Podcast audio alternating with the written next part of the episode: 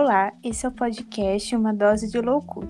Aqui falaremos sobre assuntos relacionados à saúde mental, com doses de produções culturais como filmes, séries, livros, documentários, entrevistas e muito mais.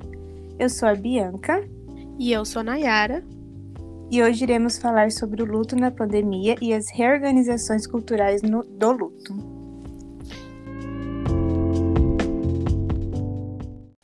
No mês de junho de 2021, no Brasil, viramos a casa de 500 mil mortos por Covid-19. São 500 mil famílias que enfrentam um processo de luto e sua elaboração. No decorrer da pandemia por Covid-19, o luto tomou, tomou novas formas, devido ao alto nível de contágio da doença e aumento de mortes pela doença.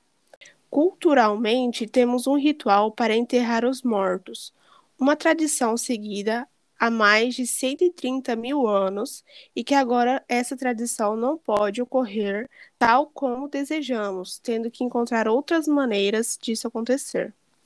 Essa impossibilidade das famílias de estarem fisicamente presentes ao lado do paciente e de seguir a tradição de velarem seus entes queridos desfaz um traço simbólico da nossa cultura, quase como um luto impossível de ser elaborado.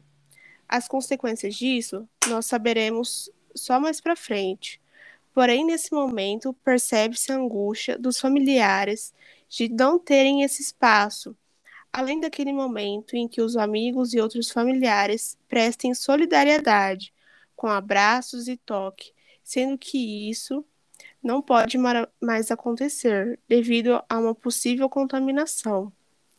Algumas pesquisas trazem que essa ausência de rituais dificulta a elaboração do luto, já que rituais de despedidas tendem a ser organizadores e possibilitam a despedida daqueles que se foi e uma estruturação da perda.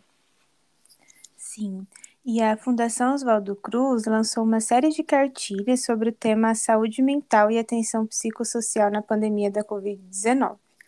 Na cartilha intitulada Processos de Luto no Contexto da Covid-19, aborda estratégias de suporte e apoio emocional no enlutado. Como também faz um recorte mostrando que o impedimento de viver o momento do ritual de despedida pode trazer intensos sentimentos de raiva, horror e choque, e aumenta a probabilidade de ocorrer o luto complicado, que é quando o processo do luto é mais intenso e duradouro do que o esperado pelo fato da pessoa não ter conseguido processar a situação, nem se despedir de uma forma que lhe permita a elaboração do luto. O luto é um processo dinâmico de adaptação e transição em que o fenômeno da morte se integra à subjetividade do enlutado, ou seja, cada um vivencia o luto de uma maneira.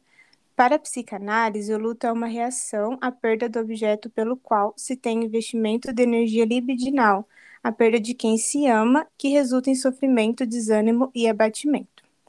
A psicanalista Maria Homem, em uma reportagem do Fantástico que falou sobre a pandemia, retratou que estamos desumanizando esse processo. Né? Então, a sociedade ela está normalizando a morte e os números de vítimas não dizem o diferente. É, a, a, política nacional de humanização indica que haja planejamento para implementar ações de cuidado de luto dentro da rede pública, devido à emergência na saúde mental. Mas em muitos casos, a rede não comporta tantos números de famílias enlutadas, ou seja, não é possível dar assistência a todos. Para os familiares e amigos, as perdas são irreparáveis e para lidar com isso precisarão de muito apoio e empatia. Só o respeito ao processo de luto já é uma das possíveis formas de cuidado pra, para com essas pessoas, pois exige uma grande sensibilidade. Nosso trabalho é de minimizar o desamparo vivenciado por essas famílias. E na cartilha que mencionamos, elaborada pela Fundação Oswaldo Cruz, apresenta algumas estratégias de suporte e apoio emocional no enlutado. É, uma dessas estratégias é propor maneiras e meios remotos de despedida, caso não haja a possibilidade da presença física. Isso pode ser feito com o uso da tecnologia através de ligações, seja de vídeo ou de voz, mensagem de despedidas, e-mails em que os familiares e amigos consigam expressar seu luto, assim como propor às famílias outras formas para a realização do funeral de seus entes, como os funerais online. Outra estratégia apresentada na cartilha é a de desenvolver rituais fúnebres alternativos, realizados de forma virtual, ou seja, desenvolver homenagens virtuais, cultos ou missas virtuais, entre outras coisas. Além dessas, a cartilha aborda mais algumas estratégias de suporte e apoio emocional no processo de luto. Outra cartilha lançada pela mesma fundação foi a de Recomendações Gerais para a Saúde Mental e Atenção Psicossocial na Pandemia Covid-19, com estratégias de cuidado psíquico em situações de pandemia. Uma delas é que elas recomendam a busca de uma rede de apoio ou manter a rede socioafetiva ativa. E caso essas estra estratégias não sejam suficientes, buscar auxílio de um profissional da saúde mental.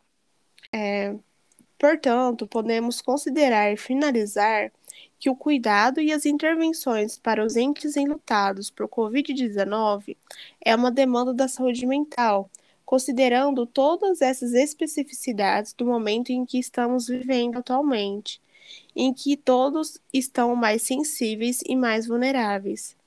Vale destacar também que o sofrimento e a tristeza não são doenças, Portanto, não devemos patologizar o luto. Todo luto precisa ser olhado, é, apesar de nem todos os enlutados necessitarem de apoio.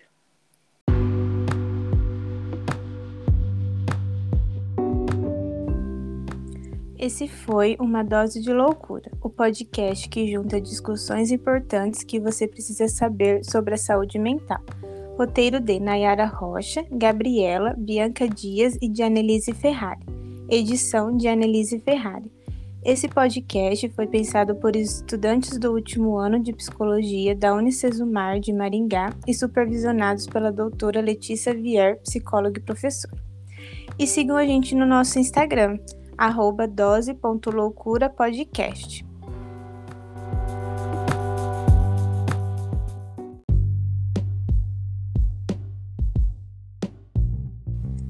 André Cavalcante era professor, amigo de todos e pai do Pedrinho.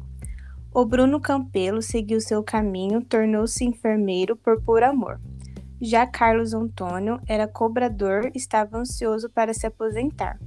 A diva Teresa amava tocar seu belo piano de forma eloquente. Se números frios não tocam a gente, espero que nomes consigam tocar. Trecho da música Inumeráveis do cantor Chico César.